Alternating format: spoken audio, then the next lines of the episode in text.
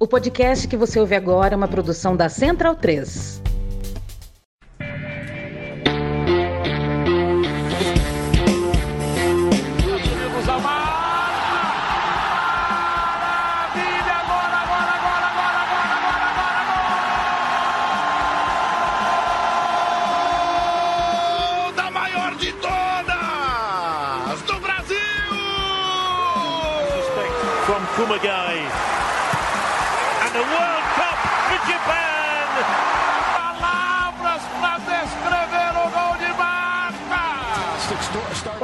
Fala moçada, tá começando mais uma edição do podcast do Planeta Futebol Feminino aqui na Central 3, edição de número 58. Muito assunto pra gente falar nessa próxima hora e a gente vai começar isso a partir dos destaques.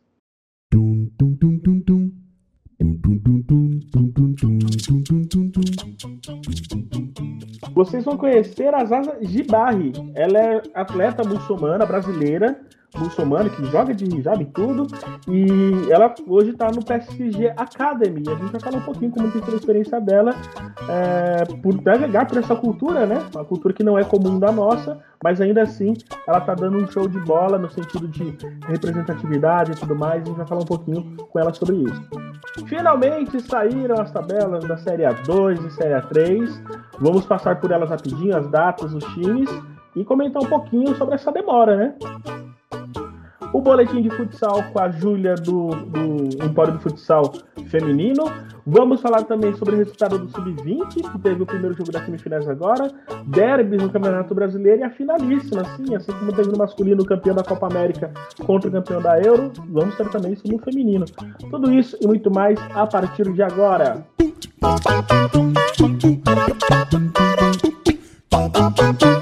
Recados! Já está no ar o podcast Na Cara do Gol, edição número 4. Nessa edição, Amanda falou sobre as, as brasileiras que estão atuando nos Estados Unidos. Então, não perca, assim que terminar esse podcast, já puxa outro também, Na Cara do Gol, está nos principais eh, agregadores digitais e também no feed do Planeta Futebol Feminino no Twitter e também no Instagram. Fechado? Recados dados, bom dia, boa tarde, falar com os meus amigos aqui, começando por Leandro e a mim. Olá, meu amigo, como você está? Tudo bem? Oi, Rafa. Boa semana para todo mundo que nos ouve. Bom fim de semana, né? A gente chega na Podosfera na sexta-feira, né? Então, bom final de semana e boa semana que começa lá na frente. Você pode estar ouvindo a gente no domingo, na segunda, na terça. Sempre um prazer estar contigo, estar com a Amanda e estar com todo mundo que escolhe nos ouvir, que dá o play ah, e faz companhia pra gente.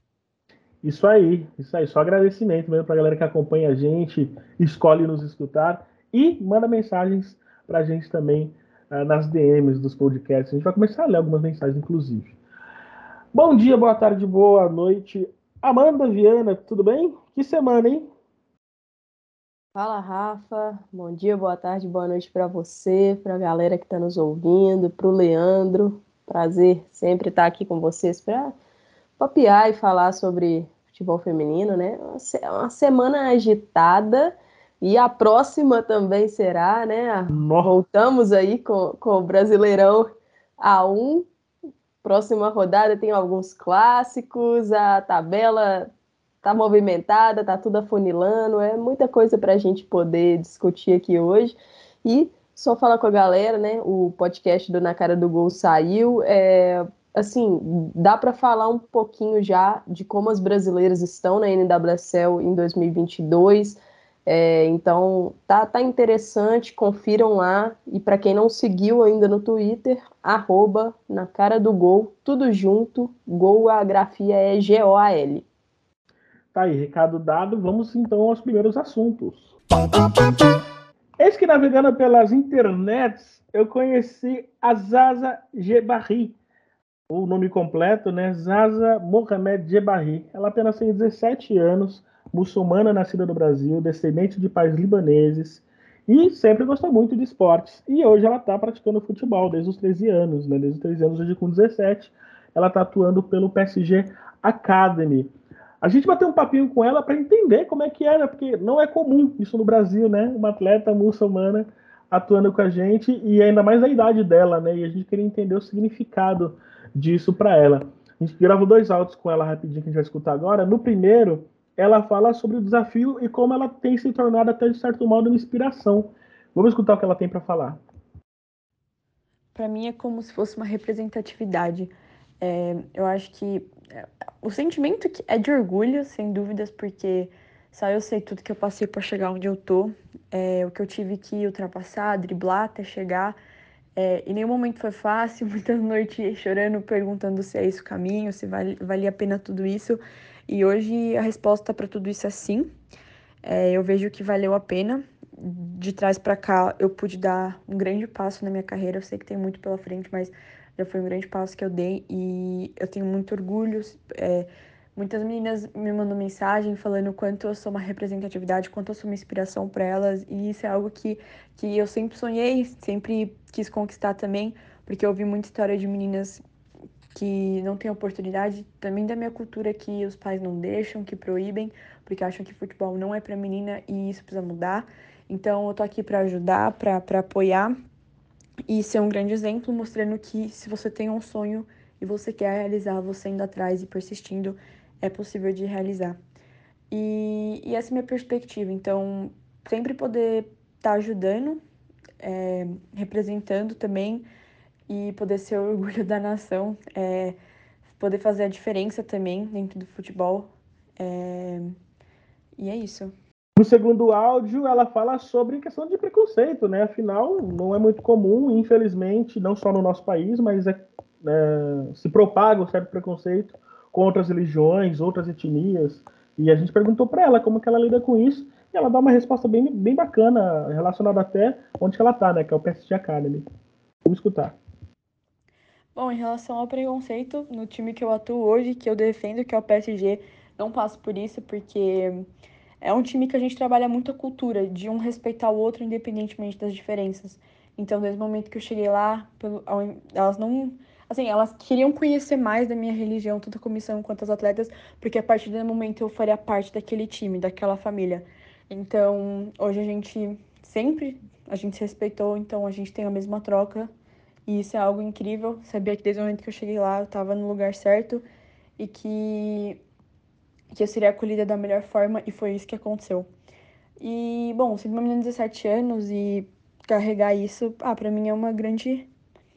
Ah, eu tenho muito orgulho, uma grande representatividade, porque, é, querendo ou não, é uma, é uma visão diferente que, que as pessoas têm, que o Brasil tem em si.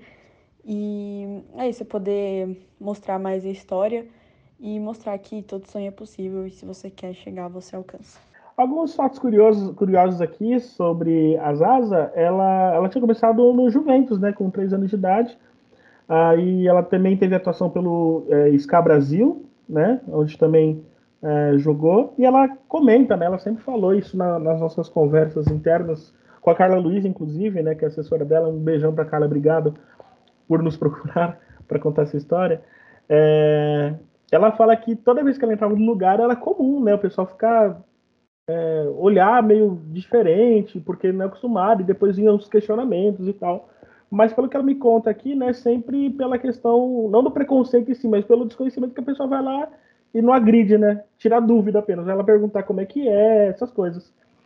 E, e aí que legal, às vezes a gente deseja sorte para ela, ela tá com 17 anos, como eu disse atualmente no PSG Academy, a gente deseja muita sorte para ela, agradeço aqui a Carla Luiz também. É, teremos outros conteúdos com ela em breve, pro, pro, pro YouTube, pro site, enfim.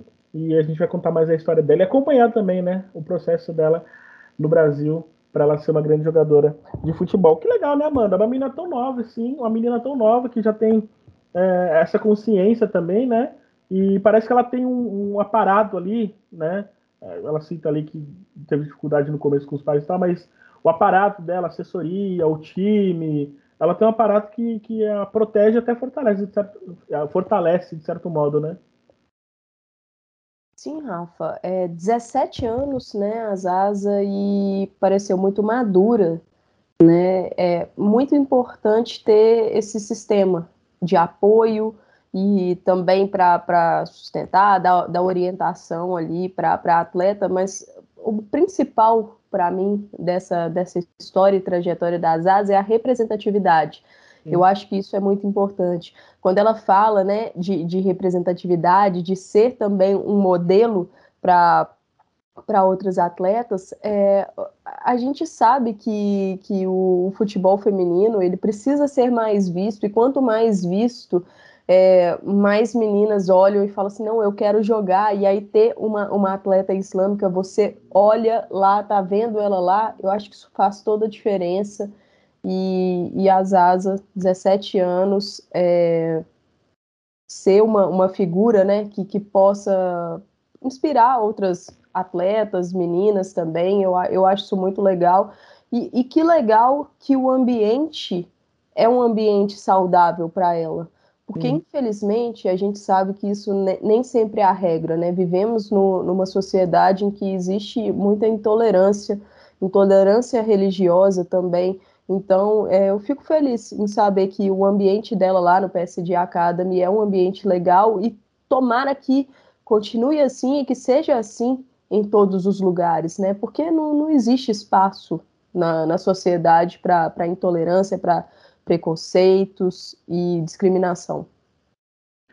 Leandro, a gente sempre fala, né, que no futebol, o futebol ele tem um tom de, de agregar, né, agregar, igualdade, enfim. No futebol feminino, ainda mais, né, e a gente vê uma moça dessa, 17 anos, tendo esse tipo é, de consciência já do que, que ela significa nesse meio, né, é, é, legal, é legal a gente presenciar isso e poder certificar, né, do que, que, do que, que é o significado de fato do futebol, né? Ah, Rafa, você não tem a dúvida disso e dá para a gente traçar um paralelo, falando aqui de Brasil, é, com o que a gente vê o futebol feminino entregar para um debate social, para um debate sobre o que, que a gente quer uh, do, do, do, nosso presente, do nosso futuro é, quando a gente vê, por exemplo, e isso já é tantas vezes conversado, né? É, quando a gente vê nos Jogos Olímpicos de Tóquio a Cristiane comentar um jogo pela TV Globo uhum. com o filho no colo, o filho que, que enfim, é, é, o fruto de um casamento homossexual, algo que o futebol masculino se recusa a debater e admitir que existe em seus vestiários, em seus hotéis, em seus campos, em seus ônibus, em seus aviões, no seu dia a dia. É, o futebol feminino uh, consegue levar esse debate, né? consegue naturalizar o que deveria ser natural já há muito tempo. Né? A gente já passou, uh, assim, é um olhar medieval que o futebol muitas vezes no, nos oferece. A gente já está em 2022, já passou muito da hora da gente uh, deixar de lado esse tipo de tabu na hora uhum. de falar sobre algumas coisas. É, e da mesma forma que o futebol feminino conseguiu e consegue uh, colocar esse tipo de debate na mesa das pessoas que gostam de futebol, é, por que não também ser, de alguma forma, vanguarda nesse debate religioso? Porque o futebol, o, o, o Rafa, é, e aqui no Brasil, né, foi por muito tempo, ainda é, né, ainda é, você não chega em qualquer vestiário e se nega, por exemplo, não por, por raiva ou por desrespeito, mas porque você tem uma religião diferente, a, se nega a rezar o Pai Nosso, a rezar Ave Maria, que é algo muito forte dentro do vestiário. Se reza antes do jogo, do intervalo do jogo, depois do jogo. E a gente sabe, os atletas de Cristo é, é uma organização muito forte, desde os anos 80, entrou nos anos 90 de forma, forma muito forte no Brasil, e isso é, de alguma forma, é, é, pela, pela, pela, pela dinâmica que se desenvolve dentro do vestiário, de voz uh, muitas vezes única e voz, pelo menos, uh, de, de, maioria, uma voz hegemônica, é, é difícil para quem faz parte de uma minoria religiosa, que tem uma, um, uma, uma cultura religiosa diferente da, da hegemônica, se, se colocar em um vestiário, em um dia a dia assim, é muito difícil. É, uhum. isso, isso, acontece historicamente. Então, se a gente conseguir, né, se o futebol feminino consegue ser também uma colaboração para a gente discutir isso, para a gente discutir é, o quanto o quanto atletas, homens e mulheres uh, que vêm de um de, que vêm de um, de um berço que não é cristão ou não é ou não é evangélico, que são as duas religiões que são dominantes no Brasil e que são dominantes por consequência no nosso futebol. Puxa, que ótimo! Eu me recordo, não sei quanto tempo faz, não sei se faz cinco, seis anos, mas algum mais ou menos isso é, ter chegado uma notícia sobre o futebol sírio é, em que uma das atletas uh, uh, era islâmica, né? e ela jogava com o véu e teve uma falta, um pênalti, alguma coisa assim. O jogo, a bola parou e as jogadoras todas fizeram a famosa cabaninha, sabe quando uma, uma, amiga, uma amiga, vai, vai urinar no carnaval, assim, ou vai trocar de roupa, trocar uma saia, assim. Todas as jogadoras é, fizeram um círculo ao redor dela para que ela pudesse arrumar o véu, porque ela não pode mostrar o cabelo, a orelha, o pescoço. É, para muita gente isso pode ser uma coisa, um, um capricho, é, mas puxa, é uma forma de você valorizar a tua colega uh, de campo, uma forma, que, uma forma de você mostrar solidariedade, respeito, que muitas vezes é, acaba fazendo um laço, criando um laço no dia a dia, no vestiário, mais forte do que se você tivesse a mesma religião e a mesma crença dessa pessoa. Sim. E eu acredito nisso também fora do futebol. Se eu respeito a tua, a tua religião, é possível que eu consiga ter uh, mais laço afetivo com você do que se a gente tiver a mesma religião. Eu reforço a sua crença, você reforça a minha, a gente coincide e quando acontece de chegar alguma coisa nova, a nossa tendência é ter ou repulsa, ou surpresa, ou distanciamento. Então, puxa, que ótimo que a gente tem é, é, tão jovem nascendo para o futebol, nascendo para a sociedade, né, nascendo uma cidadã como a Zazá uh, Gebarri. Para mim é uma ótima, ótima notícia, Rafa, saber que uh, tem cabeça tão arejada assim. A gente ouviu, né? A gente ouviu o tom, o tom como ela conversa sobre, o tom como ela responde sobre, é, maduro e sereno. E é, poxa, tudo que a gente precisa para o debate de sociedade, também para o debate político e também para o debate religioso, que faz parte da, da mesa de jantar, da mesa de café da manhã de cada brasileiro. Legal, a gente deseja boa sorte para ela, tá? Zaza, Zaza que se, se estiver escutando, deseja boa sorte. A gente espera é, falar bastante seu nome aqui é, nos acontecimentos do futebol feminino. E você disse uma coisa interessante, né, Leandro? É, é muito comum a gente ver celebrações e demonstrações cristãs ou evangélicas no futebol, né, no gramado. É muito comum, por exemplo, jogadores se ajoelharem quando fazem o gol, eles se juntam, se ajoelham quando fazem o gol. Mas a gente já parou para se perguntar se na, no meio daquilo algum jogador não tem esse sentido coagido a fazer aquilo, por exemplo. Não sei. Acho que é uma coisa que a gente pode pensar também. Porque, como disse, né, é uma coisa que está enraizada nos vestiários, né? É a questão do Pai Nosso, é comum e tal. É... Faixa e... na cabeça, no título, né? Exato, exato. 100% Jesus. Enfim, e, acho que demonstração religiosa é só um reflexo da fé, né? Então, se você tem uma crença, uma fé, e, fez, e essa fé fez você alcançar algo, você vai, você vai celebrar aquilo e tá tudo certo. Mas eu me questiono se às vezes a gente não tá tirando espaço que nem ano passado, ano passado, com 36 anos que eu fui ver um jogador como Paulinho fazendo alguma referência ao Cadomblé, né? Ao fazer o gol, por exemplo, né? Isso no Brasil, tá, gente? Obviamente a gente tem exemplos ao redor do mundo aí de, de atletas que comemoram virada para América, atletas que, que têm origem islâmica, por exemplo, enfim, é comum. É, mas eu falo especialmente no Brasil. E eu espero que exemplos como o do Paulinho, exemplos como o da Zaza, possam mudar um pouco esse estigma que a gente tem. E o Rafa, e uma história que eu vou contar rapidinha porque estive num país uh, islâmico, né? Agora em 2022, em fevereiro, é, onde as mulheres cobrem o rosto, o cabelo e tudo mais, exatamente com. É, é, sempre difícil falar o nome na pronúncia correta, né? Do, do, do, do da, da, peça, né? Qual é exatamente o nome da peça do, do, do é, o hijab.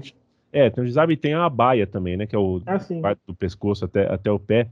E, enfim, a gente estava um monte de brasileiro no hotel e duas mulheres vestidas da cabeça aos pés com essa roupa uh, uh, cultural, religiosa, enfim, entraram na piscina com essa roupa, sem tirar. E aí os brasileiros que estavam na piscina saíram da água, colocaram uma camisa e voltaram para a piscina com a camisa porque eles acharam, falaram, poxa, a gente ficou meio sem graça, né, entrar duas mulheres totalmente vestidas e a gente sem camisa tal.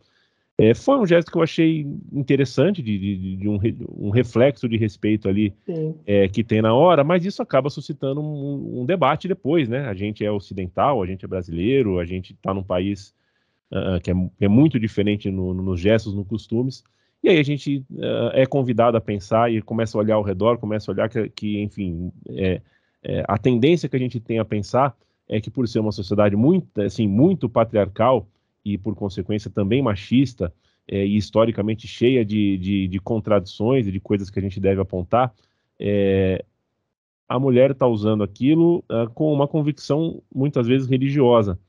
E isso tem que ser respeitado, tem que ser entendido, é um esforço que a gente tem que fazer para entender, é, porque senão também ninguém vai querer entender o nosso biquíni, ninguém vai querer entender o nosso topless, ninguém vai querer entender a nossa cultura também. Então, é isso, é via de mão dupla, é sempre bom para todo mundo. Concordo com você. Então é isso, beijão para Zaza e um beijão para Carla também que fez a ponte aí para a gente poder contar essa história. Vamos mudar de assunto para falar de tabela do Brasileirão A2 e A3, finalmente. Finalmente, depois de muito tempo, foi confirmar, foram confirmadas as tabelas, né? Começando pela tabela da A2. Na verdade, ambos é, têm previsão para começar no dia 11 e a A2 tem previsão para terminar no dia 13. Desculpa. Ah, não, ainda não. É, só tem a, a, as datas, só tem na segunda fase, né? Nas quartas de final ainda.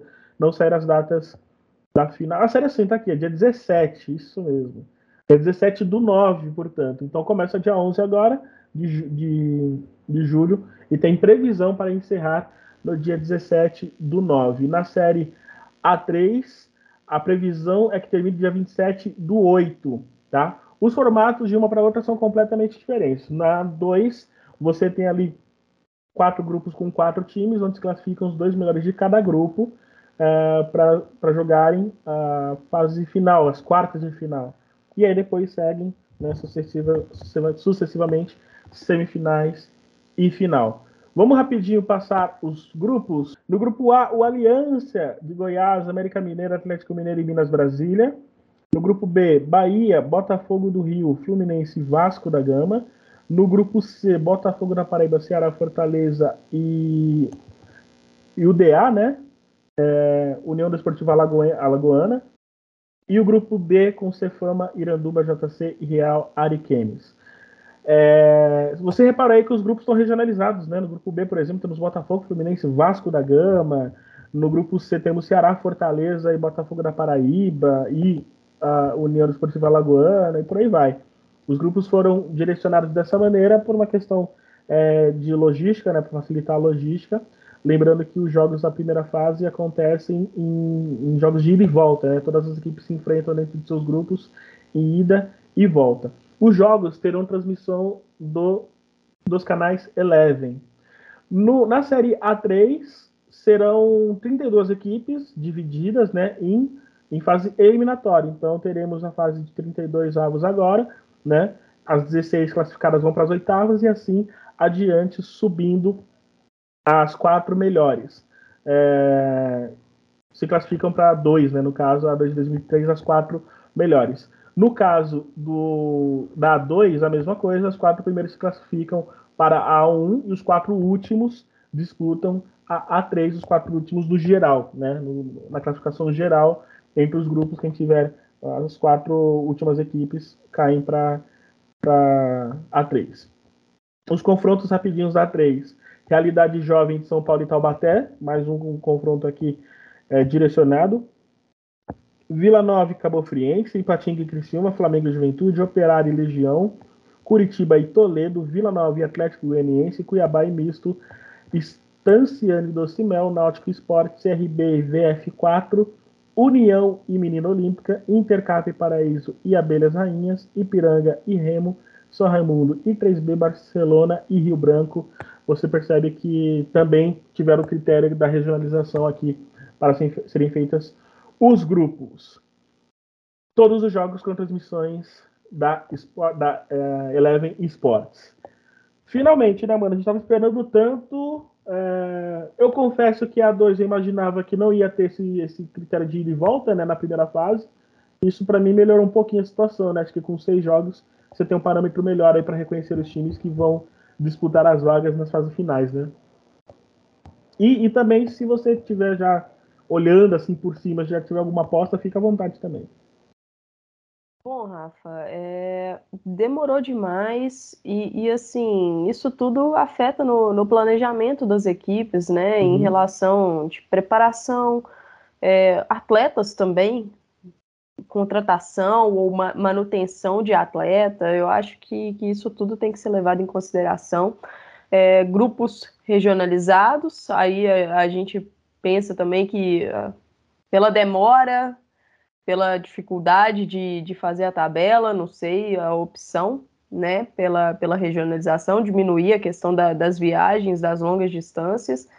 E, e assim, são mais jogos, pelo menos o, o calendário, né, te, te, vai te dar uma, uma possibilidade aí de, de uma reviravolta, quem sabe, né, de você se recuperar, porque se, se você fazer dois jogos apenas, né, tipo uma três, é o, é o seu calendário do ano que está em jogo, né? Então, é, vamos ver como as, se as equipes conseguem se preparar da melhor forma possível porque são, são quatro vagas muito valiosas aí para para a série A1, né? Para o Brasileirão A1. Eu eu tô curiosa. Tô com algumas equipes. Tô curiosa com o América Mineiro. Tô curiosa com o Botafogo, agora, né, que, que a equipe virou SAF. Tô curiosa com o Vasco. É, eu ainda não tenho nenhuma aposta, para falar a verdade. Acho que eu ainda preciso analisar melhor a, a tabela pra, e todos os grupos, né, para fazer as minhas apostas. Mas eu, espero que a gente tenha aí uma, uma boa A2 para. Até pela, pela expectativa mesmo, né? As equipes estavam numa expectativa grande sobre, sobre essa tabela e estava demorando muito, então Vamos, vamos ver o campeonato e tomara que a gente tenha aí bons jogos e, e boas equipes subindo para compor a, o Brasileirão A1 no ano que vem. Leandro, é, a Amanda estava falando a questão do planejamento, né? Eu, eu tenho comigo, eu tenho comigo que eu acho que talvez algumas equipes já sabiam, ou todas, né, já sabiam antecipadamente. Não dá para afirmar, obviamente, isso eu tenho uma impressão pelo que a gente conversa nos bastidores. É, mas assim, acho que as equipes são as mais prejudicadas sobre isso, né? A gente está falando de dinheiro, a gente tá falando de planejamento, dinheiro que você precisa gastar de última hora com passagem, enfim. É complicado, precisava ter sido um pouco mais rápido aí para um campeonato que começa dia 11 agora, né? Ah, Rafa, eu, eu tô insatisfeito. Eu assino, uhum. eu assino tudo que a Amanda falou, é, assino embaixo. É, só que acirro ainda um pouco mais. Eu acho que é, é para levar naquela reuniãozinha de fim de ano, assim, né? É, eu não sei uh, uh, se é a Pelé, eu não sei que eu não sei quem é a pessoa que vai abrir a, a, a vai, vai abrir a, a, pastinha nessa reunião é, e elencar o tamanho do, enfim, é quase um desaforo, né? Você fazer uh, uma A3 na qual você pode fazer só dois jogos é, sendo que a organização dos confrontos é regionalizada, algo que já acontece há muitos anos na CBF, porque. Uh, uh, peraí, gente, uh, o faturamento é muito grande da CBF, você não precisa regionalizar. Acho que dá para um time do Nordeste vir jogar em São Paulo, dá para um time do Rio Grande do Sul vir jogar em, em, Manaus, se for, né, se, se, se, se, a tabela, se o campeonato eh, mandar assim. É, é, mesmo na 2, um grupo B com três times do Rio de Janeiro por qual razão? Para economizar um pouquinho de avião? Ceará e Fortaleza no mesmo grupo do outro lado. É, então, sabe? É, é, é, por quê? Né? Por quê? Por economia de dinheiro. Uh, uh, quer dizer, já estamos economizando em, número de datas. Agora, é, esse tipo de organização do campeonato, de organograma no campeonato, regionalizando grupos, regionalizando confrontos, é um problema não só logístico, mas também técnico, porque você pode eventualmente uh, colocar times que têm uma melhor estrutura, uh, independente do, da região do país, no mesmo grupo, ao invés de você montar de alguma forma criteriosa uh, uma organização técnica, uma organização dentro do que fez nos últimos tempos, dentro do que de repente você tem. Existe uma maneira não geográfica de você ranquear os times organizar os times. O que me passa a impressão quando você regionaliza grupos, regionaliza confrontos, é um pouco de desinteresse, um desinteresse de gastar dinheiro e um pouco de, enfim, uh, falta de imaginação ou até preguiça mesmo, se for para usar uma palavra mais acirrada ainda. É, eu estou insatisfeito, acho que é, é algo que não pode re ser repetido em 2023, é algo que, assim, a gente vai poder falar que aconteceu, vai estar tá no registro, existiu, aconteceu, mas não vai ter história praticamente para ser contada, e não acho que é algo que vá ajudar de fato o futebol feminino a ter essa estrutura, a ter a pirâmide. A ponta da pirâmide, que é a primeira divisão, uh, já tem os seus problemas, a gente já conversou, eu posso até ser repetitivo com isso, eu acho que um turno só é complicado, eu acho que o campeonato é curto, é... mas aí quando você olha o resto da pirâmide, o, resto da estrutura, é, eu, eu, fico muito preocupado, muito preocupado, porque a gente está no momento que é o famoso, sabe, a gente está engatando uma marcha para ter um futebol mais robusto a médio prazo. É, agora, esse médio prazo ele não pode ser uma idealização é, é, é abstrata da nossa parte, né? A gente tem que ver a cada ano as coisas melhorando. E o fato é que, uh, olhando para dois, olhando para três, olhando para os estaduais, exceto uh, um estadual, mas olhando para os estaduais como um todo, futebol brasileiro uh, passa 2022, na minha concepção, sem melhorar, sem evoluir. É, a gente. Rafa. Oi. Só, só para complementar essa fala do, do Leandro, a, a gente está com super estaduais dentro de uma A2, por exemplo. Virou é. um super estadual é com, com, esses grupos. É, e, e, assim, é, é, complicado quando a gente vê que não é só esse problema que está acontecendo do ano, né? Tivemos uma demora muito grande para a tabela do Brasileirão A1. É, tá desorganizado, na, na minha visão. É, a questão do, do calendário e da, de como o sub-20, o Brasileirão sub-20, foi encaixado, para mim é um problema. Aí, essa demora da A2 e da A3, sem a gente saber o, o, o que ia acontecer, como você falou, não sei se os clubes sabiam, mas é, a, a, gente não sabia, a galera que vai cobrir não estava sabendo, quem, quem é fotógrafo, então é complicado. Eu, eu acho que você acaba desvalorizando as suas competições, na minha visão. E também a, questão das transmissões, né? Que tivemos aí um problema grande até retornar a Eleven para a gente ter aí uma segurança maior. No sub-20 estamos sem transmissão. É, as semifinais que, que rolaram hoje foram transmissões que os clubes ou canais específicos trouxeram. Então, é, a CBF, eu acho que, que, precisa ter um cuidado maior. Se a gente quer continuar evoluindo, eu acho que, que precisa ter um cuidado maior de todos. E com as mudanças que estão tendo lá, eu não sei se, se, quem é a responsável, se é a Aline Pellegrino, se, se mudou para Ana Lorena, para o Romeu, não, não sei. Eu acho que tá, tá tudo uma confusão e acaba respingando nas nossas competições. Sim.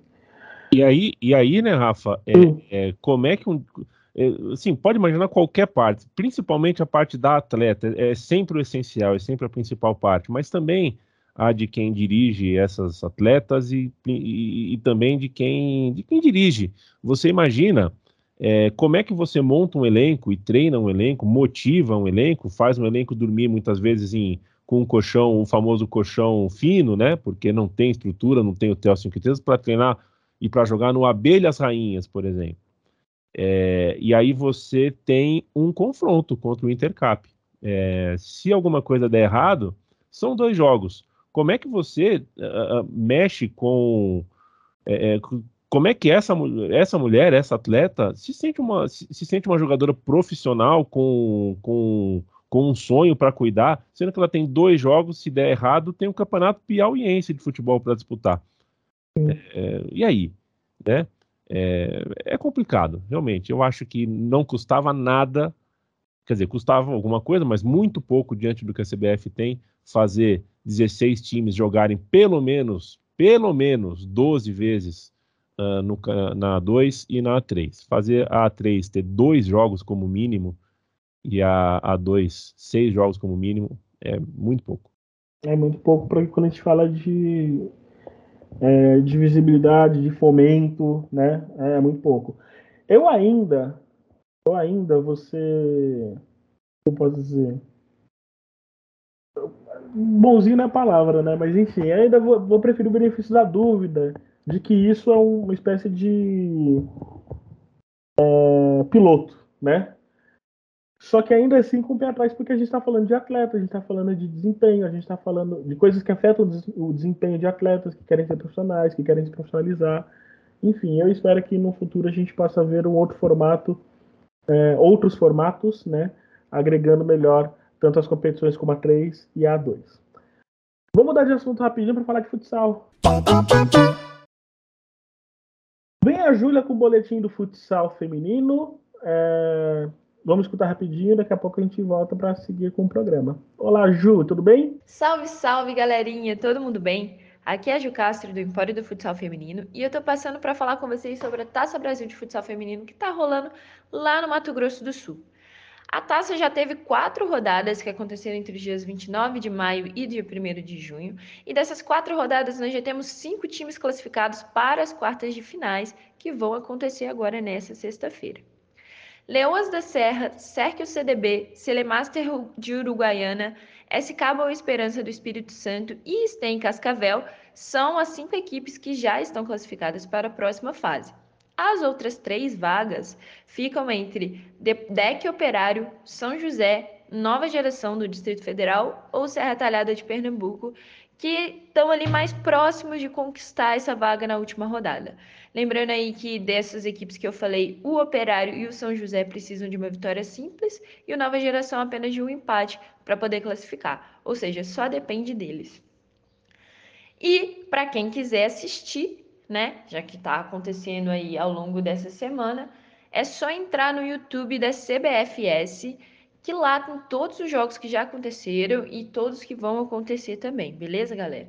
É uma competição muito legal, muito importante para o futsal feminino brasileiro, uma das mais tradicionais, foi a primeira competição criada e vale muito a pena acompanhar. Para mais notícias, fiquem ligados lá no Empório do FSF, que a gente vai trazer um resuminho do que rolou até aqui.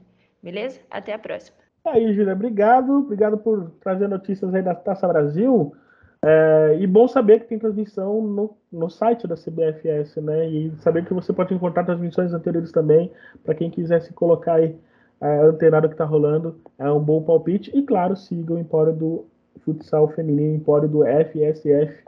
A Júlia Castro está lá também com o pessoal do conglomerado Empório do Esporte, Empório do Futebol Feminino, Empório do Futsal trazendo bastante conteúdo. E obrigado, valeu mesmo, Júlia. Semana que vem ela está de volta. Mudar de assunto. Vamos falar da finalíssima. Essa semana tivemos a finalíssima masculina entre Itália e Argentina, mas é óbvio que a gente não quer falar dela, não temos interesse em falar dela. Queremos falar que tanto o Comembol quanto a UEFA fizeram acordo para que isso aconteça também no feminino. Ainda não há data nem local, provavelmente será na Europa, mas irá reunir o campeão da Copa América contra a campeã da Eurocopa, ambas as competições que acontecem agora no mês de julho e terá cobertura total do planeta futebol feminino. Ao que tudo indica, o Brasil, quem sabe, já esteja confirmado. E do outro lado, já comenta aí quem acha que vai passar. Amanda, é, esse tipo de torneio para o futebol feminino, assim, eu acho que o Mundial de Clubes agregaria mais. Eu acho que o Mundial de Futsal, é, saindo do papel, agregaria mais. mais. É, enfim, acho que tem outras prioridades aí no meio disso. No entanto, é uma competição que você coloca aí equipes da, da elite se enfrentando, né? Tanto da elite da, da América como da elite da Europa. O legal, Rafa, é que a Comebol e a UEFA, com a relação estreitada com a finalíssima masculina, né, do campeão da Copa América masculina Argentina, com o campeão da Euro masculina Itália, e vendo que, que foi um sucesso o torneio, uma partida rendendo troféu, torcida lotou estádio. Clima de decisão. Exato. Clima de decisão, provocação. Tá valendo troféu, você quer conquistar. Então, é, eu acho que, que interessante esse relacionamento que foi estreitado entre as duas confederações e trazer isso para feminino, trouxeram, levaram para o futsal também, futsal masculino. Então, assim, é, é, aproveitar, entendeu? Eu entendo quando você fala que um mundial seria interessante, mas aí eu acho que entra também o caso da FIFA, né? Sim. E aí, quando essas duas confederações conseguiram se juntar para trazer esse evento, é, eu acho muito, muito legal, muito interessante torcer para que o Brasil esteja nessa primeira edição da finalíssima, né? E, e eu acho que, que é muito posi positivo para o futebol feminino, é visibilidade. Uhum. Né? Eu, eu acho que, que isso é fundamental, é visibilidade, é algo atrativo, que está valendo um troféu, Então, torcer para que seja um, um, torneio que dê certo e que permaneça aí por, por muito tempo. Tomara que dê certo também. Embora da, da minha da minha versão de ranço, Leandro, que eu citei agora há pouco, né, que acho que tinha outras prioridades, foi uma ideia lembrando que Comebol e UEFA têm estreitado relações nos últimos dois anos, né? Então, por exemplo, no masculino, na, na Liga, na Liga das Nações masculina, é, equipes da Comebol serão convidadas a participar também. É, já tem um, um, namoro relacionado aí ao campeão da Libertadores feminina contra a, Liber, a, a Liber, perdão, é, da Libertadores feminina contra campeã da Champions, disputarem um torneio, enfim, há um estreitamento interessante né, entre essas duas confederações que hoje são as principais no mundo. E isso pode fazer, você acha que isso pode trazer algum outro movimento mais avançado por parte da FIFA no futuro, como eu disse, um Mundial de Clubes, o um Mundial Feminino de Futsal, por exemplo? Ah, Rafa, eu acho que essa aproximação entre Comebol e UEFA tem. É, é, é, tanto o Comebol quanto a UEFA tem uma coisa em comum. Elas estão insatisfeitas com algumas decisões da FIFA. Uhum. Então, quando elas se unem, elas de alguma forma estão sinalizando que elas podem uh, ter uma vida independente das decisões uh, da FIFA. Elas, de alguma forma, tentam contrariar uh, algumas das, das colocações esportivas da FIFA. Então, acho que é, é, um, é um encontro, é uma aproximação de conveniência para as duas partes. Acaba sendo bom do ponto de vista esportivo para nós sul-americanos e sul-americanas, porque a gente é, é, é, são, são situações diferentes, né? Se de um lado a gente tem dificuldade de encontrar uh, adversários, porque o futebol europeu já está todo comprometido com a Liga das Nações, é, no caso da nossa seleção feminina, é importante uh, a gente ter, enfim, é só um jogo, né? Não dá para a gente dizer que isso revoluciona a preparação e nos enche de certeza sobre coisas que a gente não teria como de outra forma. Mas é sempre bom você fazer um jogo contra a campeã europeia. Eu estou assumindo aqui que o, o, Brasil não ganhar a Copa América é, é, algo muito pouco provável, na minha opinião. Então, acho que é, é, uma competição que o Brasil ganha, e aí é uma competição que a gente tem que é, cerrar bem os olhos e cobrar desempenho, cobrar realmente um time que jogue bastante futebol, joga bom futebol, porque o título é algo que está, é, é, para mim, é semelhante a uma obrigação. Uh, acho que o Brasil é, é muito favorito para ganhar, tem que ganhar, mas para mim nem isso basta. Tem que ganhar jogando bem. E aí, quando você tem um confronto como esse, acho que é saudável, acho que é bom. Acho que o futebol europeu cresceu uh, de maneira vertiginosa uh, nos últimos anos e ter a chance de fazer esse confronto acaba sendo bom para o nosso continente. Legal, como eu disse, né, não há data e local definido, tudo se espera que seja realizado na Europa ainda no ano que vem, em eventualmente uma data FIFA. Vamos lembrar que ano que vem tem Copa do Mundo no mês de julho, a Copa do Mundo na Austrália e na Nova Zelândia. Mudando de assunto para falar agora de sub-20, rapidinha do sub-20 para falar você que está escutando agora nesta sexta-feira, né, já deve ter já deve estar sabendo, mas não custa nada falar aqui rapidinho, né? Aconteceu primeiro, os primeiros jogos da fase de ida das semifinais da competição, e aí já tivemos os primeiros resultados, né? o Inter goleando o Grêmio é, em Gravataí por 4 a 0 dando um passo importante. O Inter que vem se notabilizando aí como a principal é, potência na base, tanto no Sub-17 quanto no Sub-20. E o Flamengo virou para cima do São Paulo. São Paulo estava vencendo por 1 a 0 virou 3 a 1 Agora São Paulo tem que correr atrás do resultado no jogo em Cotia. As duas partidas acontecem dia 8, às 3 horas, em Porto Alegre, Inter e Grêmio. E no dia 9, às 15 horas, no, em Cotia, São Paulo e Flamengo. Lembrando que o Inter pode perder por até 3 gols de diferença e ainda assim estará classificado. E na outra, na outra final, o Flamengo pode ser derrotado por até um gol de diferença, que ainda assim estará classificado. Em caso é, de dois gols, a partida vai para os pênaltis. É... Amanda viu o jogo. Amanda, você chegou a ver o jogo, né? É, você quer comentar alguma coisa sobre o jogo do Flamengo contra o São Paulo? O Rafa, o, o jogo do o Grenal, né? As, as imagens é, muito legal a Taverna Tricolor ter trazido a, a transmissão. Não estava conseguindo ver direito esse jogo, mas eu acabei pegando ele pela metade. Peguei também o, o do São Paulo e Flamengo pela metade. Mas interessante a reação do, do Flamengo, né? Hum. A equipe mostrou poder de reação ali. E, e tava até um jogo lá e cá no, no segundo tempo, mas mostra poder de reação, consegue a virada e não só a virada, consegue construir uma vantagem muito interessante e a gente sabe que o São Paulo é um, um dos favoritos ao campeonato, é uma equipe que tem uma base muito favorita, é, muito qualificada, então legal ver o desempenho do Flamengo, Gica marcando gol, jogadoras que estão no profissional desceram, né? E agora acompanhar as partidas de volta para ver a definição dessa final. Então é isso. Os próximos jogos, como eu disse, dia 8 e dia 9, Inter e Grêmio dia 8, São Paulo e Flamengo dia 9.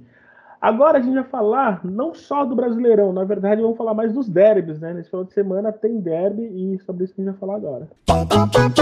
Rapaz, chegamos no final de semana, 11 rodada, jogo entre líderes, Palmeiras e Corinthians, derby no Rio Grande do Sul também, entre Grêmio Internacional. Eu vou passar rapidinho a tabela e a gente vai falar um pouquinho desses dois derbys em especial, tá? É, no sábado, às 14 horas, teremos Palmeiras e Corinthians com transmissão da Band. Às 15, no mesmo horário, com transmissão da Sport Eleven, eu estarei comentando esse jogo, São José e Flamengo, é, sábado às 15. E no domingo já teremos Santos e a SMAC às 10 da manhã. O jogo das 11 no Vieira em Gravataí, Grêmio Internacional com transmissão do Sport TV. É, às 15 horas, Machado, no, Machado Espírito Santo, Real Brasília e Cruzeiro. Mesmo horário de Kinderman e Ferroviária. E também Crespon e São Paulo em Brasília. Na segunda teremos Atlético Mineiro e Bragantino. Esse jogo também com transmissão do Sport TV. Os demais jogos, todos com transmissão do Sport Eleven. Relembrando, São José e Flamengo, eu estaria lá comentando junto com a Luísa. Luísa que vai narrar essa partida, então fiquem ligados fique ligados que o link estará no meu, nos meus perfis. É, falando especialmente do jogo entre Palmeiras e Corinthians, né, os ingressos é, estão à venda ainda até o momento, segundo a informação é, de Caio Capato, né, ele que é repórter é, da Band, já são mais de 2 mil ingressos vendidos. O único setor do Aliança liberado, por enquanto, cabe 4 mil pessoas. Se vendidos todos os ingressos, a previsão de mais espaços abertos. Então, a, a torcida do Palmeiras vai colocar, né, gente do ingresso aí, pelo menos 2 mil pessoas já estão garantidas. É, o Palmeiras, imaginando já. E, detalhe, tá, gente? Isso é um bom número, tá? Isso é um excelente número para o do futebol feminino. Se a gente imaginar que duas mil pessoas praticamente pagam pelo menos o aluguel ali com ingresso, o ticket médio a 30 reais, pagam o aluguel do Aliança, o Palmeiras já não sai no prejuízo, né? Isso é importante. E a expectativa de que chegue aí pelo menos 5 mil pessoas até o sábado, isso se não houver um boom danado aí por parte da torcida e colocar mais gente. Mas a previsão a princípio é essa. Que esperar desse jogo, Leandro? É, Palmeiras e Corinthians, as duas principais equipes do momento até agora. É, o Palmeiras que ainda não convenceu muito, é verdade. O Corinthians que vem melhorando, mas não é o mesmo Corinthians. E, enfim, o que, que dá para esperar desse jogo? É, Rafa, você acabou de falar sobre pagar o equipamento, né? Um número mínimo de ingressos vendidos para pagar o equipamento. É, a gente no Brasil tem essa coisa de maluco, né? Os clubes de futebol, é, muitos deles agora vivem em arenas é, onde eles mesmos não conseguem usar, né? Não conseguiu usar a própria casa. É um negócio muito maluco. Eu sei que é um acordo, eu sei que ficou muito caro abrir determinados estádios, né? uhum. né? Porque, enfim, tem uma série de coisas, mas é muito maluco você pensar que um time grande de futebol tem o seu estádio, só que uh, precisa pensar em não ter prejuízo abrindo o seu estádio é muito maluco. Eu, eu, eu ainda me incomodo muito com, com essa lógica, né?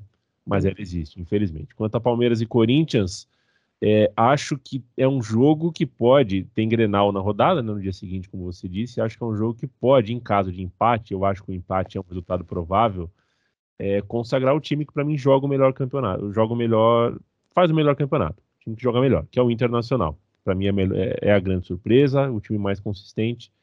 É, porque se empata, Palmeiras vai para 26, Corinthians para 24, a gente pode ter o Inter líder do campeonato no fim da rodada. Empatado em pontos com o Palmeiras, decidindo em saldo de gols, mas líder. Em pontos, líder empatado com o Palmeiras. Isso seria uh, uma grande notícia paralela ao Palmeiras e Corinthians em si, que é um jogo que eu estou de acordo com você, com, com o que você manchetou aí.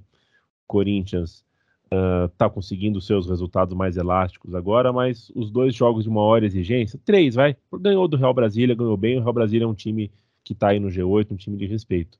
Mas os outros dois jogos nesse último período, porque eu estou desconsiderando por, por, por força de elenco, né? Acho que golear Crespon, golear São José, isso não, não, entra numa avaliação mais criteriosa minha, mas empatou com a Ferroviária jogando mal e empatou com o São Paulo sofrendo, né? Então, é, de fato, você citou, não é o mesmo Corinthians. É, de fato. Não que seja exatamente isso um, grande problema, porque é, o nível do Corinthians era muito alto, né? Então, você não ser mais o mesmo Corinthians não significa que está mal, mas significa que de fato não é mais a, a, gente não viu até o momento, e são poucas rodadas, né? Campeonato curto, são só 10 partidas. Corinthians, parte desse campeonato, não usou sequer o time titular. É, mas de fato não é o mesmo Corinthians. E o Palmeiras é um time ainda, na minha concepção, confuso.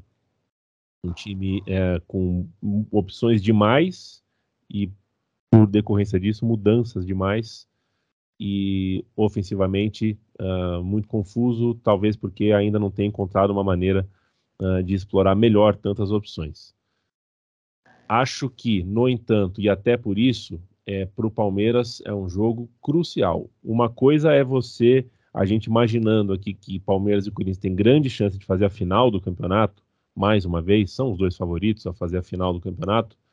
É, para o Palmeiras seria uma notícia tremenda conseguir decidir em casa uma hipotética final contra o Corinthians, que pela história, pela trajetória, pelo acúmulo dos anos com, com um projeto mais robusto e com um, elenco que, na minha concepção, é um pouco melhor, é, chega como favorito de qualquer forma. Mas se o Palmeiras puder decidir em casa, é, né, então esse é um jogo de 11 rodada que o Palmeiras pode sim já pensar uh, numa hipotética final. Ser primeiro ou ser segundo nessa atual conjuntura, considerando que o Internacional está ali perto, mas é possível que dê Palmeiras ou Corinthians em primeiro e segundo, Pegar o sétimo, pegar o oitavo, talvez não faça tanta diferença. Agora, decidir uma final em casa, eu acho que é, esse é o mote do jogo do Palmeiras. O jogo do Corinthians, eu acho que o mote é fazer mais do que fez contra a Ferroviária e contra São Paulo. Ou seja, jogar num nível de exibição uh, melhor e mais convincente.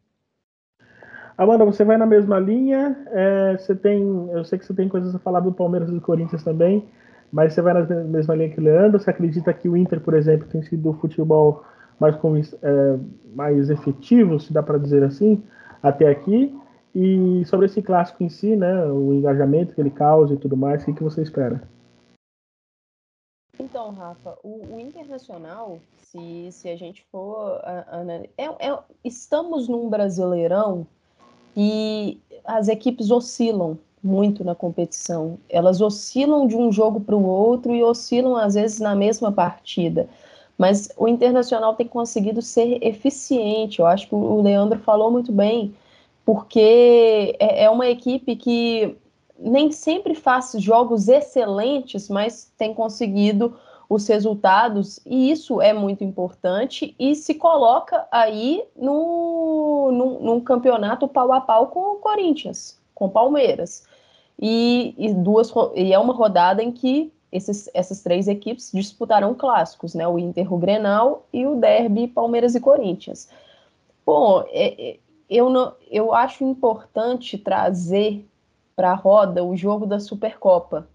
O primeiro jogo do ano é, entre Palmeiras e Corinthians, que foi assim uma, uma performance acachapante do Corinthians para cima do Palmeiras. E o Corinthians não conseguiu repetir, na minha visão, em nenhuma outra partida o nível que ele jogou naquele jogo da Supercopa contra o Palmeiras. E o Palmeiras naquela partida foi muito mal, sem a bola, uma equipe muito passiva, muito desorganizada.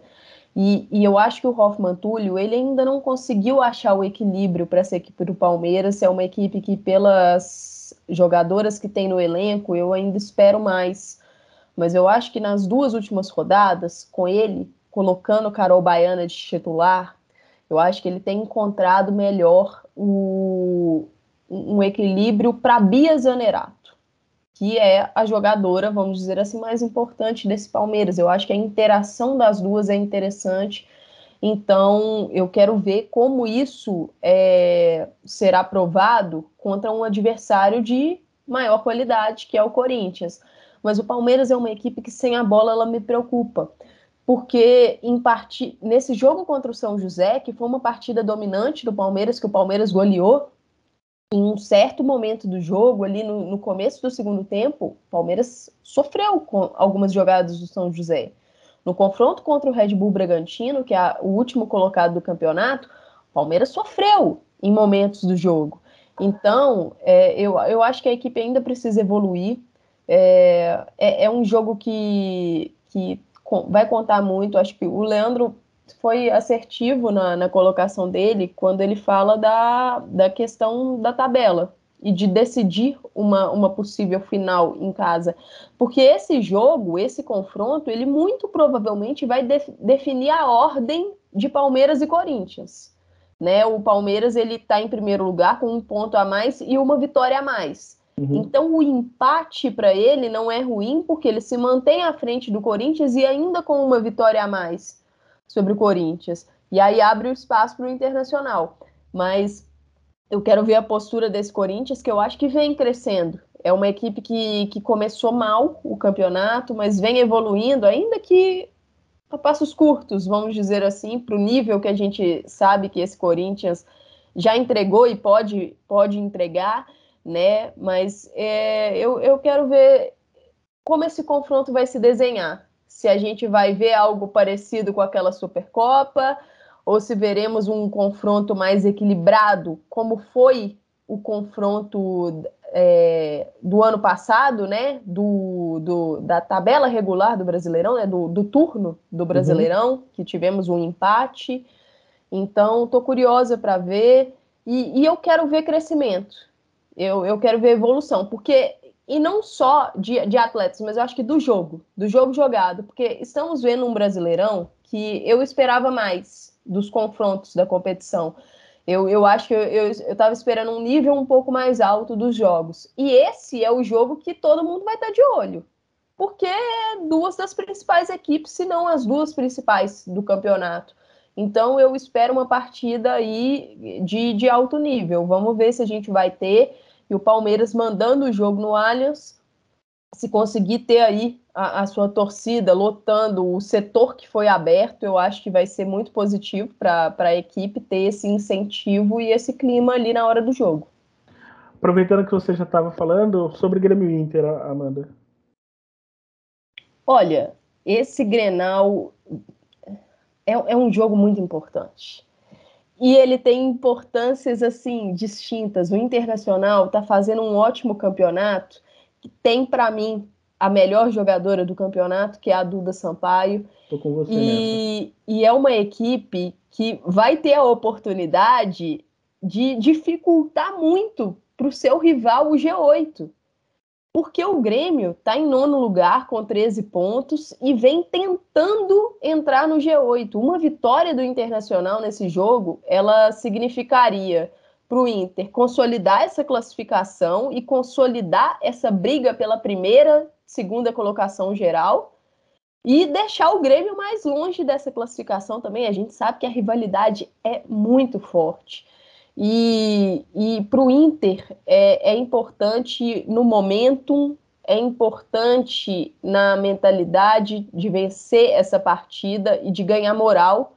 E, e, eu queria trazer novamente a discussão do sub-20, a discussão das prioridades, porque são duas equipes que desceram jogadoras para disputar o sub-20, só que o Grêmio acaba que tem um peso maior, porque as jogadoras que o Inter desceu, elas não são das principais jogadoras do time titular, né? Elas não são peças-chave.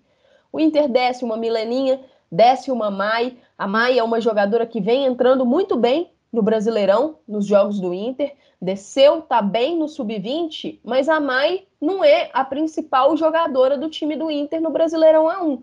Só que o Grêmio desceu Patrícia, que se lesionou infelizmente, desceu Rafa Leves, desceu Luane, ou seja, são jogadoras que têm uma importância maior no seu time titular principal.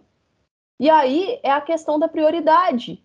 Não contou com essas jogadoras de início no jogo contra o Flamengo, que era um jogo chave pensando em G8, um jogo de seis pontos, perdeu a partida. E agora chega no Grenal totalmente pressionado. E o resultado da base, né? porque tivemos aí o um confronto no Brasileirão Sub-20, a ida do Grenal, comando do Grêmio e a equipe perdeu de 4 a 0. Então é mais uma pressão para cima desse elenco. Eu não sei qual será a condição física novamente dessas atletas, de uma Rafa Leves, de uma Luane, e, e são jogadoras ali chaves do Grêmio. Então é, é uma questão de prioridade, na minha visão. Às vezes você quer priorizar os dois e vai acabar sem conseguir priorizar nenhum deles. É esse Grenal, 11 horas da manhã, peso muito grande, a gente já sabe que é um confronto que já tem um peso grande pela rivalidade, mas dessa vez o peso está na tabela. É o Grêmio jogando pela vida no G8. Porque uma derrota aqui e numa rodada que o Flamengo tem um confronto um pouco mais favorável contra um São José, por exemplo, e o Santos tem um confronto muito favorável contra a SMAC, é, o Grêmio pode, se não tiver um resultado positivo nesse Grenal, pode acabar se distanciando um pouco mais dessa briga. E, e para o Internacional é o que o Leandro trouxe, né? É a possibilidade, quem sabe, de assumir a liderança do campeonato. Leandro, palpite para Corinthians e Palmeiras. Palmeiras e Corinthians. Meu palpite é empate, Rafa. É, e empate com poucos gols. Meu palpite Bom. é 1 um a 1 um, talvez no máximo 2 a 2 tá. Amanda? Eu acho que, que esse confronto será 1 um a 1 um. E, e, assim, se, se tiver vitória por um lado, eu não acho que vai ser algo. Eu acho que vai ser papo de um gol de diferença, mas eu, eu acho que vai ser empate, um a um. Tá, eu aposto no Palmeiras. Eu acho que tem um momento que o Palmeiras venceu o Corinthians é agora e não vai ser o fim do mundo, tá? Não vai ser o fim do mundo. Talvez seja bom até pro Corinthians desbloquear isso também, para depois ficar mais tranquilo quando enfrentar uma final, por exemplo. Embora eu acho que o Corinthians seja favorito. Oi. E eu concordo com você que não vai ser o fim do mundo, até pelo que a gente está vendo no campeonato, né? Um Exato. campeonato de oscilações. Nós não temos aí uma equipe que dá para você falar assim, ó, essa equipe está realmente mostrando um futebol acima dos outros, muito sólido tal. Não, não, não estamos vendo isso. Uhum. Não, é bem isso mesmo. E eu falo isso porque às vezes uma derrota dessa dá uma falsa sensação de que o Corinthians é mais o mesmo e o Palmeiras é o maior de todos. Não, gente, não. É clássico. Hoje as duas equipes se equivalem de fato. Eu acho que elas já estavam se equivalendo já há alguns anos, só que, é, obviamente, a gente olha para o Corinthians e. Eu acho que São Paulo e Corinthians se equivalem já há uns dois anos no mínimo. Mas o fato é que o Corinthians tem uma herança vitoriosa que garante mais e que garante mais peso para o lado delas, não tenha dúvida. Eu acho que nesse momento as duas equipes estão no mesmo patamar de fato, né? Então acho que pode dar uma vitória do Palmeiras aí, acredito que seja 2 a 1 um. Grêmio e Inter, Leandro. Grêmio e Inter é vitória do Internacional, até porque vamos fazer o registro da PRI, né?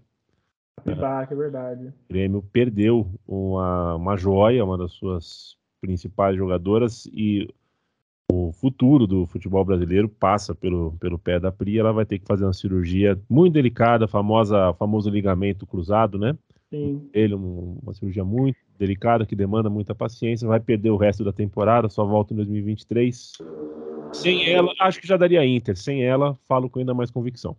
E detalhe, né? É, tanto ela, a Pribac pelo Inter, a Zoe e a Jenny pelo, perdão, a Pribac pelo Grêmio, a Zóio e a Jenny pelo Inter. Ainda temos Guarecuco também que se machucou, ou seja, foram. E tem mais uma que eu não lembro agora, talvez a Amanda me, me ajude a recordar. Mas ao todo são cinco lesões em menos de 20 dias, né? Muitas cinco, lesões. Cinco e... lesões graves em menos de 20 dias, assim. O caso é... da Jenny, Rafa, já vem do. Exato, a Jenny estava jogando, né? né? Ela é uma lesão que o Inter. É uma lesão no joelho, o Inter tentou fazer um tratamento, acho que mais conservador, né? Mas parece que infelizmente não, não deu certo, e aí ela vai ter que passar por um procedimento cirúrgico e ficar mais tempo ainda de fora. Mas é, é muito preocupante essa quantidade de lesões graves, né? E, e, o Grêmio que também perdeu a Patrícia, perdeu a Patrícia Maldaner no, no sub-20, com uma lesão de, de menisco, acho que ela até já fez a atroscopia, não é uma lesão que, que vai deixá-la de fora do final da temporada, mas é, é lesão, né? Não é simples. Então é muito preocupante. É... Não deu meu palpite, né? Eu também não dei o meu. Então dá o seu primeiro, depois eu dou o meu. Eu acho que vai dar internacional também. Eu acho que vai dar 2 a 1 um pro, pro Inter. E, e assim, o Inter, na minha visão, vem jogando melhor do que o Grêmio, vem fazendo um campeonato mais consistente e, e a lembrança né, da, da lesão da Pribac e também tem a questão do Grêmio ter um elenco curto. Então, assim, qualquer perda é importante para o Grêmio. E aí você perde uma jogadora que já é importantíssima, muito difícil de achar substituta. Não dá para saber também qual, em qual condição física que as atletas como Rafa Leves e Luane vão chegar nesse jogo.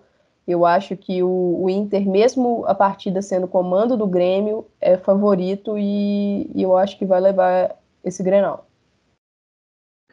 Eu acho que vai Inter também, 3 a 1 para o Inter. O Inter vive uma fase interessante. É, entre todas as equipes que a gente fala, né, que a relação o Grêmio vai fazendo dele, o Grêmio fez uma coisa que poucos times fizeram, né? É, e aí eu falo porque acho que nem os outros times tiveram isso. O Palmeiras não teve uma sequência que o Inter teve no início, o Corinthians idem, e o Inter no início ele fez a ele teve os primeiros três, quatro jogos com equipes bem abaixo e fez o seu papel, fez o que tinha que fazer teve equipe aí que patinou contra essas equipes. Teve equipe, equipe, grande aí que não conseguiu três pontos com essas equipes. Então, a partir dali, acho que vem um. E depois a vitória do São Paulo, né, na quarta rodada, na segunda rodada, perdão, e aí depois a confirmação de outros jogos, obviamente, acho que emocionalmente tem ajudado o Inter também nessa atuada. Acho que o Inter ganha mais uma.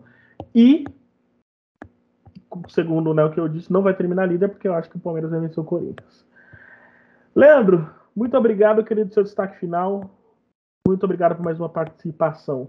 Ô, Rafa, é, eu que agradeço. Boa. Até semana que vem, boa semana para você. Como destaque final, eu deixo a expectativa, né? A gente, semana que vem, já vai saber quais são os jogadores que vão jogar a Copa América. É, o Brasil fez convocações em março e em abril e muitas jogadoras coincidiram, né? É, Letícia, Lorena, Rafael, Tainara, Tamires, Antônia, Thaís Regina, Letícia Santos, Fernanda Palermo, Ari Borges, Adriana do Corinthians, Caroline, Angelina, Luana, Debinha, Geise e Bia Zanerato estiveram nas duas convocações. É uhum. quase uma convocação inteira. Aí a gente tem que ver se vai Julie ou vai Maiara para o gol, se vai Daiane ou vai Campiolo. Uh, foram convocações que não foram coincidentes, né? Júlia uhum. Bianchi ou Ingrid, Duda do Flamengo ou Duda do Palmeiras, se tem alguma novidade que não foi convocada ainda, se vai a Gil Queiroz ou vai a Gabi Nunes, não tem a Marta. É, um monte de expectativa aí, eu acho que boa parte da convocação da Bia a gente meio que já faz ideia, mas semana que vem a gente tem como falar sobre a lista da Pia. É, a gente estaremos aqui. A gente até ia falar nessa semana, mas preferimos deixar para a semana que vem. Obviamente, eu já dou recado sobre isso, mas enfim, teremos programação especial, obviamente, para falar de seleção também. Obrigado, Leandro. Beijão para você. Amanda, Sim. rapidinho também no seu destaque final. Você tem algum palpite sobre o que pode ser de mudança? Eu não vejo tantas mudanças assim na lista da Pia. Não vejo tanta, é, tanto teto assim para algumas mudanças. Você, você viu algum? Olha, Rafa, é, é, é, o que o Leandro trouxe. É a, a Pia, ela tem mantido uma coerência nessas nessas convocações, muitos nomes repetidos. Eu não acho que teremos surpresas aí. Se, se tiver surpresa, é um nome mesmo, assim, mas eu não estou acreditando. É, eu acho que, que ali na zaga É, é ver Thaís Regina, Thaís Ferreira, né, que é a Thaís do Palmeiras, Giovana Campiolo, Daiane, brigando ali por duas vagas, uma vaga, não sei, porque não sei como vai ser a, a disposição. A vaga de terceira goleira está aberta e eu acho que está aberta porque eu não sei a, como está a recuperação da goleira Maiara do Inter. Eu acho que se ela estiver saudável, é ela que vai. E, e no ataque, acho que a questão da Gil Queiroz depende se a CBF vai conseguir a liberação dela para o Mundial Sub-20 ou não. Eu acho que se ela não estiver nessa lista da Copa América, muito provavelmente é porque ela vai ser liberada para o Mundial Sub-20, é. na minha visão. Porque essa lista a gente vai poder debater melhor sabendo ela né, no próximo programa, mas é fundamental porque vai ser o maior período que a Pia vai ter disponível de preparação para a Copa do Mundo. Então, é, é aquele vestibularzinho. Se você está nessa lista da Copa América, você está no grupo que a se a Copa fosse hoje, você iria. Então, vai ser importante para a Pia a, a, ajustar, lapidar tudo. Então, é uma lista muito importante. 23 jogadoras e não acho que teremos surpresas. E só outro destaque, né? Lembrar a galera do, do episódio Na Cara do Gol, que eu falei como estão as brasileiras na NWSL, né? E dessas brasileiras da NWSL, Angelina, Debinha e Carolyn muito provavelmente estarão na lista da, da Copa América e dos amistosos de junho. E, Rafa, sempre um prazer estar aqui com você e com o Leandro, debatendo e papeando sobre o futebol feminino. Show de bola, Amanda. Então fique ligado na sexta na segunda sai a lista. É, segunda, dia 6, né? Sai a lista. No dia 7 tem programa, tem edição especial do PFF Debate, que terá aproximadamente entre uma hora e meia e duas horas de duração. Estarei eu, Amanda, Thais Viviane e Thiago para debater uh, os clássicos e um pouco do Brasileirão, mas principalmente a lista de Pearson Hogg a lista que, que ela vai usar para enfrentar a Dinamarca e a Suécia nos amistosos agora deste mês e depois para a Copa América. Lembrando também, tá? Nota aí, a gente vai jogar isso nas redes sociais ainda, mas na quarta tem live falando sobre o mercado da bola, onde vai estar tá Amanda, Thaís, o nosso time de comentaristas, é, Katia Valentim, Eduardo Costa, todos eles estarão lá para falar sobre essa, essa live. E na sexta que vem, Sexta que vem, dia 10, se eu não estou enganado, exatamente, dia 10, estreia ao vivo o Esquenta da Euro. A gente, toda sexta agora, é, vai ter o Esquenta da Euro e a gente vai falar tudo que está envolvendo, tudo que está sendo especulado em relação à Euro que chega agora em junho. Fechado? Eu sou Rafael Alves, essa foi a edição número 58 do Planeta Futebol Feminino. Quero deixar a todos vocês um grande beijo, um grande abraço, obrigado por nos escutarem. E semana que vem a gente volta com mais uma edição. Fechado? Grande beijo para todo mundo, até a próxima. Valeu!